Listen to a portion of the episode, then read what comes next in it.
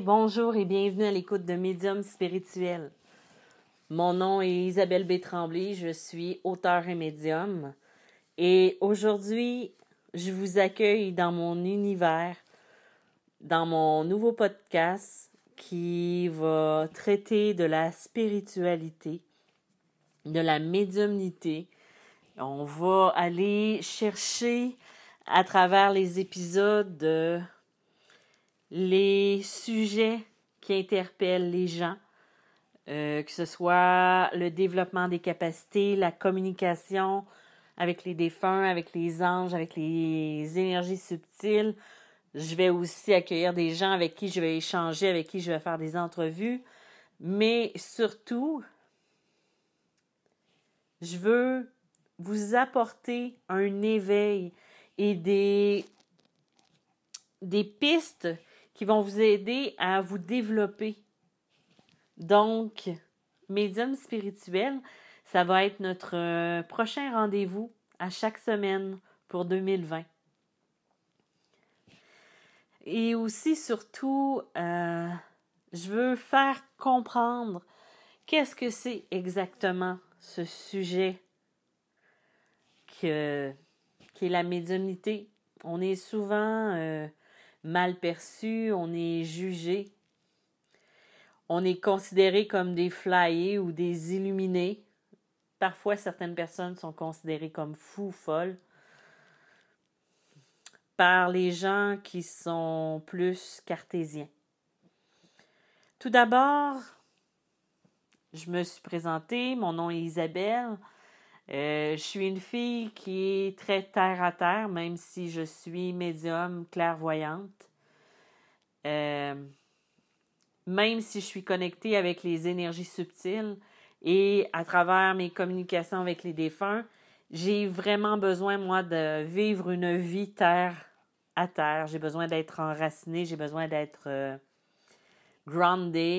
et de vivre ma vie ça serait vraiment pas d'honorer mon âme, d'honorer mon corps que de vivre euh, la tête dans les nuages et de ne pas établir un équilibre entre le ciel et la terre qui est davantage plus sain quand il s'agit euh, de spiritualité ou de médiumnité.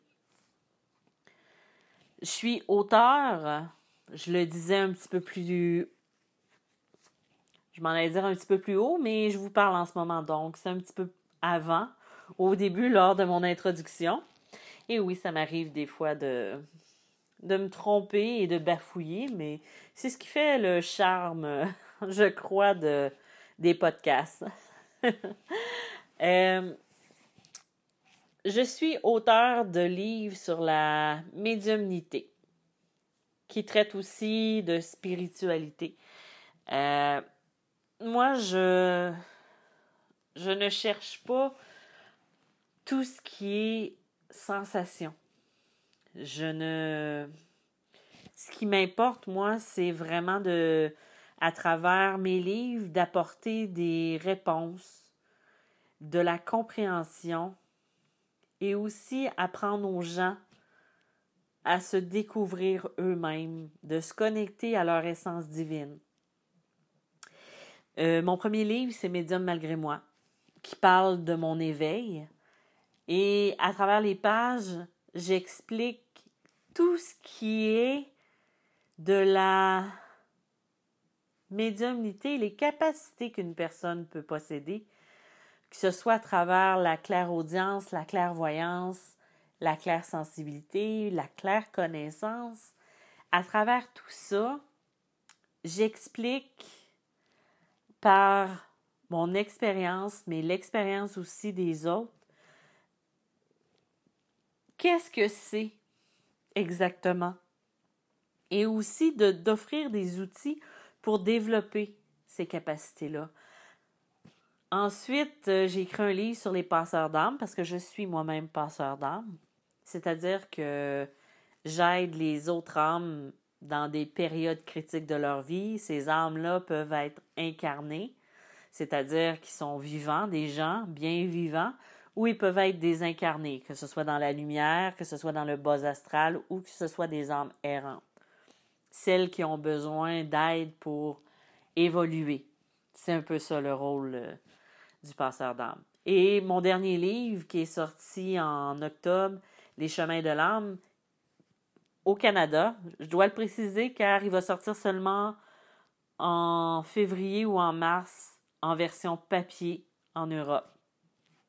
Ce livre-là, c'est c'est vraiment un livre qui parle de la réincarnation des blessures de l'âme. Euh, qu'est-ce que c'est exactement euh, le chemin de l'âme? C'est tout simplement, le titre le dit. Euh, en gros, c'est ce que j'ai écrit. J'en ai fait, j'ai fait d'autres ouvrages aussi écrits. Mais si vous voulez plus d'informations, vous pouvez toujours aller sur mon site internet euh, mediummalgrémoi.com. Mais aujourd'hui, je vais. J'avais pensé faire un premier épisode assez simple.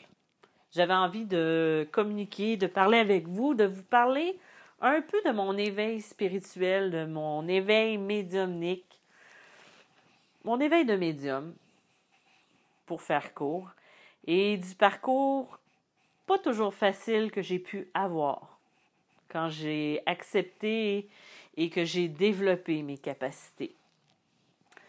Tout d'abord, je suis médium de naissance, comme la majorité des médiums.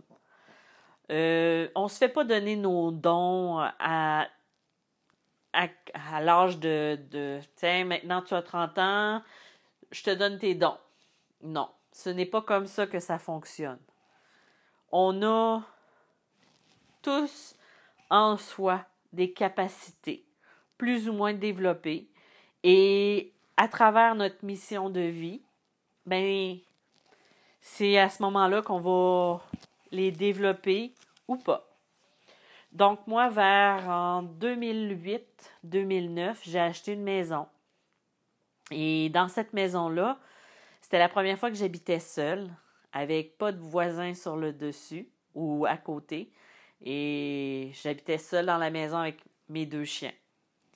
Et quand j'ai acheté cette maison-là, il a commencé à avoir des manifestations physiques. Au tout début, comme je l'ai expliqué, je suis terre à terre et je suis aussi cartésienne. Je ne crie pas au loup.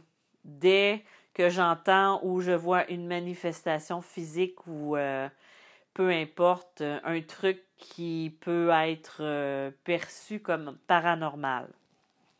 J'ai quand même besoin de preuves, j'ai besoin d'aller tasser tout ce qui n'est pas euh, envisageable pour pouvoir vraiment expliquer qu'est-ce que je vis. J'y vais aussi beaucoup avec mon ressenti parce que j'ai quand même accès à des informations de l'au-delà à travers ma mission de médium. Donc, en 2008, j'ai acheté une maison dans un petit village de la Beauce, pas très loin de la frontière américaine du Maine. Et j'ai habité là environ dix ans. Quand j'ai acheté cette maison-là, comme je l'expliquais, c'était la première fois que j'habitais toute seule, euh, sans que ce soit dans un bloc appartement ou avec d'autres personnes. Donc, c'était une vieille maison. La personne qui habitait la maison avant est décédée. Dans ce qui est devenu mon salon, était sa chambre avant. Elle est décédée dans cette maison-là. Et euh, quand je suis déménagée, j'ai commencé à avoir des symptômes euh, de maladie. J'ai commencé à avoir la grippe. Euh, j'avais des amygdalites. Je faisais des bronchites, des sinusites.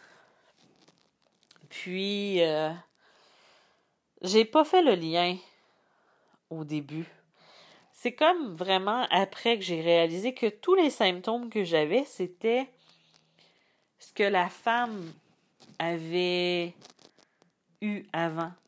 Elle était décédée elle, faisait elle avait eu un cancer des poumons, mais elle était décédée à cause d'une pneumonie. Ainsi, J'ai commencé par euh, trouver une, une raison cartésienne à tout ce qui était manifestation chez moi. Je me rappelle euh, le soir avant d'aller me coucher, j'entendais souvent le plancher craquer. J'entendais mon chien grogner au même instant. Et mon chien, c'est un petit Yorkshire. Et elle dormait dans sa cage la nuit. Donc, euh, c'était pas vraiment elle qui marchait. Et j'entendais des bruits, mais pour moi, c'était comme normal. C'était comme une vieille maison. Donc, c'était certain qu'il y avait des manifestations, que c'était pas. que c'était. pas des manifestations, mais je veux dire, c'était une vieille maison, donc c'était normal que ça craquait, que, qu'il y ait des drôles de bruits, etc. Mais j'en ai pas fait de cas. C'est à un moment donné, je suis montée au deuxième étage, je suis allée dans ma chambre et mon chien me suivait, mon petit Yorkshire. Et je suis rentrée dans ma chambre et quand j'ai, j'ai remarqué que Winnie, c'était mon petit chien, ne me suivait plus, je suis retournée sur mes pas. Et j'étais passée devant le garde-robe qui était fermé. C'était le genre de garde-robe qu'on ouvre environ une fois par année, où les trucs qu'on ne sert pas, au lieu de les jeter, on les laissait à l'intérieur. Euh, moi, je les laissais dans cette pièce-là. Et c'était une poignée qu'on tourne et qu'on ouvre. On tire vers soi. Et je me rappelle parfaitement être passé devant et que la porte était fermée. Puis, en allant dans ma chambre, quand j'ai vu que Winnie, justement, ne me suivait plus, je suis retournée sur mes pas et la porte était complètement ouverte, appuyée contre le mur, et mon chien était à l'intérieur en train de sentir. J'ai eu des frissons par sur tout le corps. Vous ne pouvez pas vous imaginer à quel point ça a été intense à ce moment-là. J'ai ramassé mon chien, je l'ai pris dans mes bras, j'ai refermé la porte et quand la porte a été refermée, j'ai passé environ une trentaine de minutes à tester tous les moyens possibles et inimaginables pour réouvrir cette porte-là que je n'ai jamais réussi à ouvrir en dix ans suite à cet événement-là, ça ne s'est jamais reproduit. Ça a été comme l'éveil, ça a été l'élément déclencheur qui m'a fait me rendre compte qu'il y avait des choses qui se passaient et c'était pas des choses euh, normales moi, ça a été l'élément qui m'a permis de devenir plus attentive à ce qui se passait autour de moi. Donc, suite à ça, je me suis demandé si j'étais folle. Ça, c'est certain. Ensuite, j'en ai parlé aux gens qui étaient proches de moi, puis on me disait, ben non, c'est dans ta tête, ça se peut pas, peut-être qu'elle était ouverte. Et moi, je suis facilement influençable à ce niveau-là, donc je me suis dit, bon, on verra. Donc, j'ai continué mon petit bonhomme de chemin et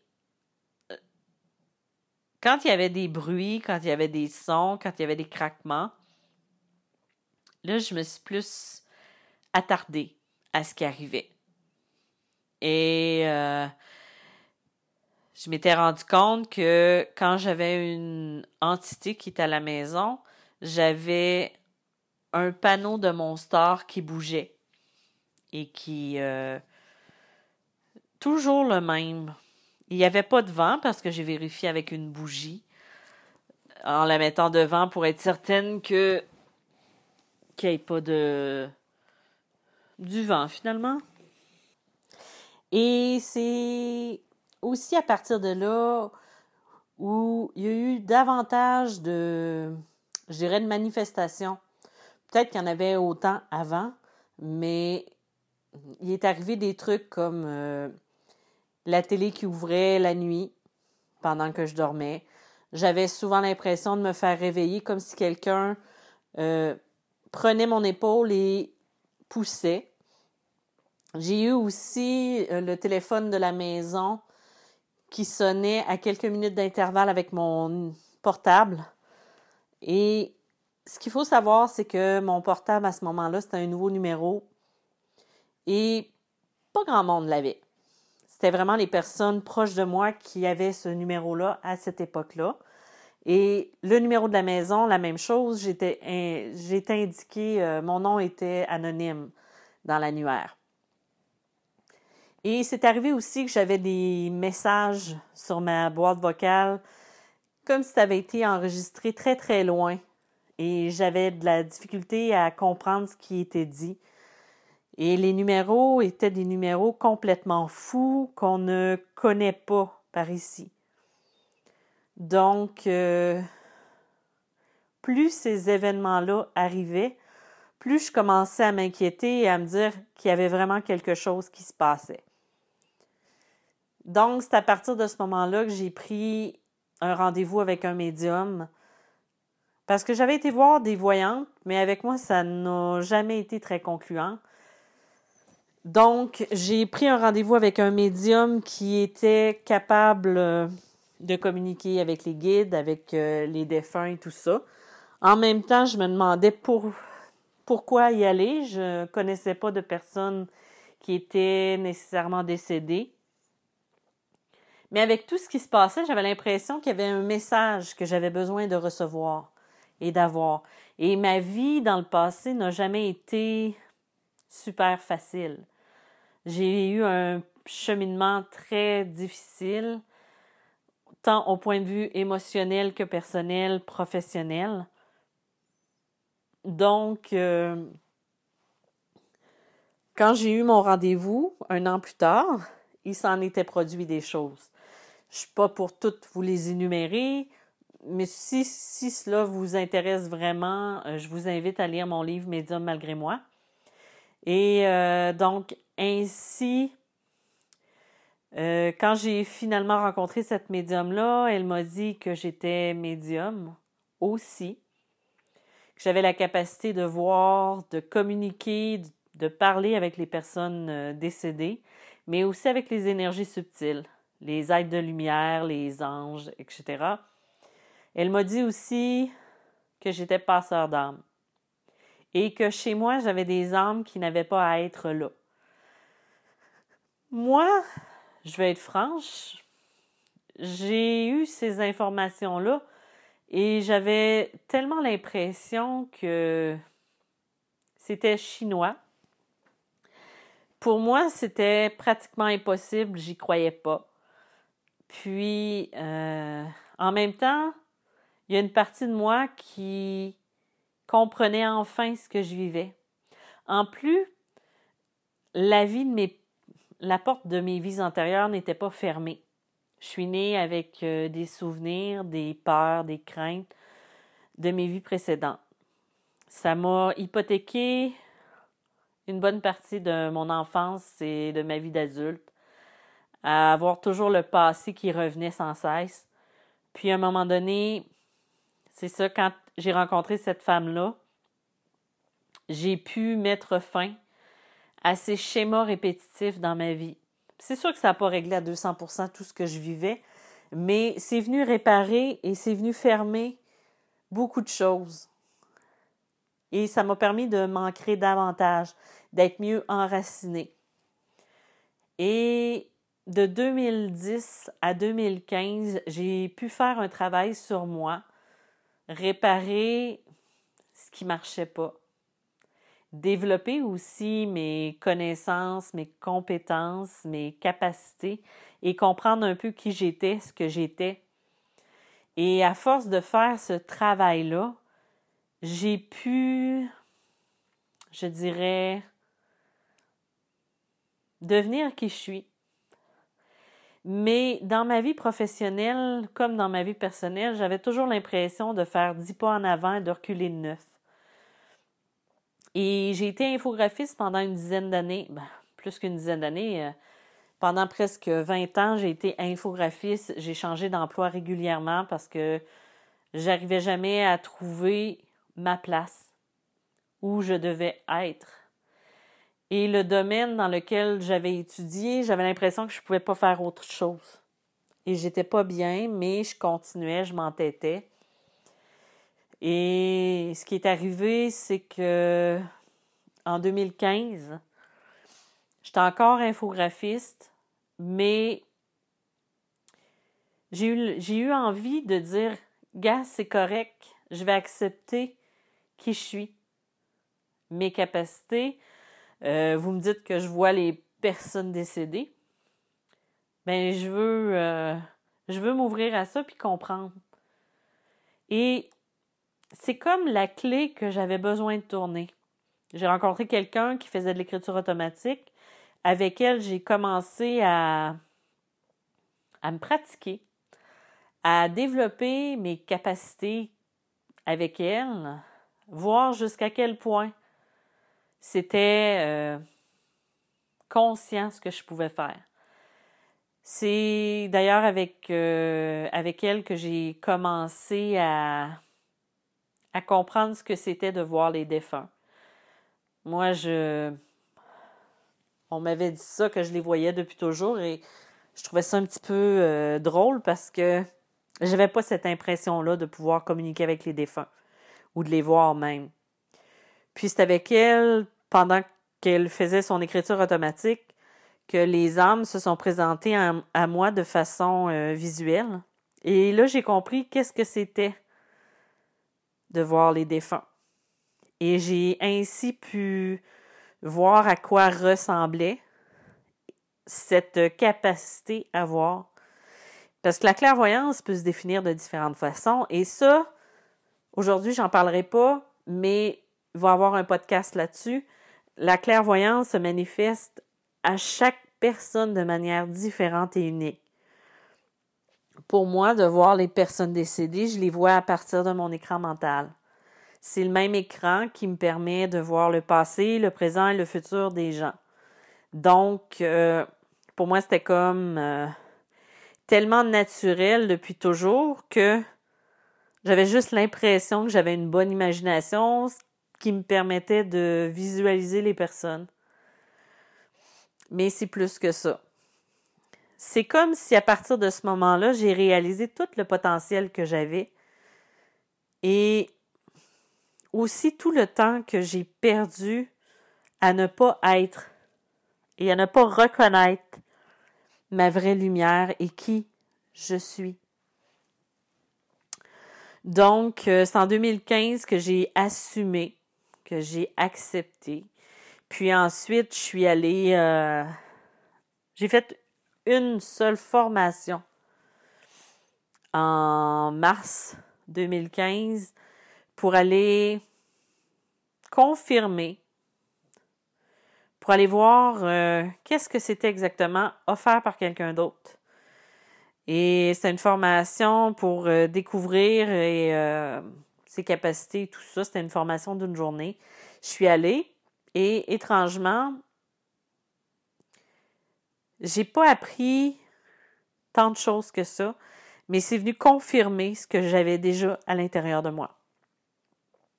Des fois, on a juste besoin de ça. On a besoin de, s'assurer qu'on est sur la bonne voie, que c'est les bonnes choses qu'on fait, les bons ressentis. Et euh, à ce moment-là, ça a été l'élément qui m'a permis de continuer d'avancer. Et suite à ça, j'ai commencé à organiser des conférences pour les auteurs, conférenciers, médiums ou travailleurs dans le domaine de la spiritualité ou du développement personnel dans la région de la Beauce. J'ai agrandi mon réseau en faisant ça et en même temps, je voulais offrir aux gens la possibilité d'avoir accès à des personnes ressources dans ce domaine-là, chose que je n'ai pas eue, moi. J'ai pas eu cette chance-là pour différentes raisons. Et euh, j'ai fait ça pendant à peu près un an, un an et demi. Mais c'est comme tout, hein. j'avais l'impression que c'était pas assez, que je ne pouvais rejoindre qu'une partie des gens pour pouvoir aider. Ça, c'est, c'est quelque chose qui me vient de ma mission de passeur d'âme. Le besoin d'aider, d'enseigner, de, permettre aux gens d'avoir accès à ce type de ressources-là. Donc, euh, suite à ça, en 2016, j'ai commencé à écrire mon livre. Euh, oui, c'était au début 2016, j'ai commencé à écrire mon livre euh, Médium malgré moi. J'ai rencontré un coach d'écriture parce que moi, j'écrivais depuis que je sais écrire. J'écris des histoires, j'invente des histoires. D'ailleurs, c'est un peu comme ça que je me suis rendu compte que quand j'étais plus jeune, les histoires et les amis imaginaires que j'ai eus, c'était probablement ma clairaudience et ma capacité à communiquer qui faisait que ce n'était pas si imaginaire que ça. Donc, j'ai rencontré un coach d'écriture qui m'a aidé à mettre un, un plan stratégique pour pouvoir écrire mon livre. Parce que moi, le problème, c'est ça, c'est que j'écrivais, mais j'aboutissais jamais. Je me tannais euh, je me lassais, je me lassais en cours de route et je finissais pas mes écrits. Puis euh, avec elle, euh, elle m'a montré comment faire des plans, comment travailler de la bonne façon. Et j'ai écrit mon livre en trois mois, Média malgré moi. Et à travers ce livre-là, j'ai voulu expliquer et donner toutes les informations que j'aurais eu besoin, moi, pendant les quand j'ai découvert qui j'étais, que j'étais médium en 2010, c'est le livre que j'aurais eu besoin de lire pour comprendre ce qu'il y avait en moi. Donc, euh, suite à ça, mon livre, je l'ai, euh, j'ai offert à la maison d'édition Le Dauphin Blanc, qui a été accepté après quelques mois. Et il est sorti en mai 2017 au Canada et en juillet 2017 en Europe. Depuis 2017, mon livre Médium malgré moi a rejoint beaucoup, beaucoup de personnes. J'ai des retours euh, pratiquement toutes les semaines à propos de ce livre-là qui vient aider ou confirmer des choses aux gens. Et ça, je pense, c'est la plus belle paye que je pouvais pas avoir. Parce que je suis vraiment contente à ce niveau-là. C'est c'est un peu cette partie-là qui fait que j'aime aider, euh, j'aime que les gens puissent trouver des réponses à ce qu'ils vivent. C'est un peu dans cette optique-là que j'offre des, des consultations en privé au niveau national et international. Ce qui est bien avec Skype ou avec euh, la technologie, c'est qu'on peut communiquer, puis aussi avec l'énergie. L'énergie circule partout. Donc, euh, eux sont pas limités par euh, les distances, les avions, le toit, le, décalage horaire ou autre. Donc, ça me permet d'aider des gens qui sont à l'extérieur, qui sont très loin. Et euh, lors de mes consultations, je ne parle pas d'avenir, mais j'aide la personne à construire son avenir en parlant de ce que, en lui donnant ce que l'âme a besoin de trouver pour découvrir et travailler ce qu'elle a besoin de faire. Donc, euh, c'est un peu le cheminement que j'ai entrepris depuis mon éveil spirituel, depuis le moment où j'ai pris conscience de toutes mes capacités, de tout ce que j'étais et on est un humain qui continue d'évoluer à chaque jour. Donc, le cheminement que j'ai fait présentement, que je fais depuis toujours, va continuer à se faire. Et je pense que la meilleure méthode d'aider les autres, c'est de rester authentique, mais aussi de les aider à devenir eux aussi une meilleure version d'eux-mêmes. Mais pour pouvoir aider quelqu'un, cette personne-là a besoin d'être... Euh, elle a besoin de vouloir s'aider elle-même aussi. Donc, c'est pas toujours le cas. Et j'ai appris à travers les années à lâcher prise face aux gens qui ne peuvent ou qui ne veulent pas s'aider pour pouvoir être capable de me concentrer sur les personnes qui étaient prêtes pour pouvoir avancer. Donc, en gros, c'est un peu le cheminement que j'ai et qui me qui me définit un peu, euh, mais à travers les épisodes, à travers les prochaines semaines, je vais aborder des sujets autant sur la médiumnité que sur la spiritualité pour permettre aux gens de comprendre et surtout d'être euh, à l'écoute de leur essence divine. Mon nom est Isabelle B. Tremblay et je vous remercie d'avoir été à l'écoute de Médium spirituel, épisode 01. Merci, au revoir.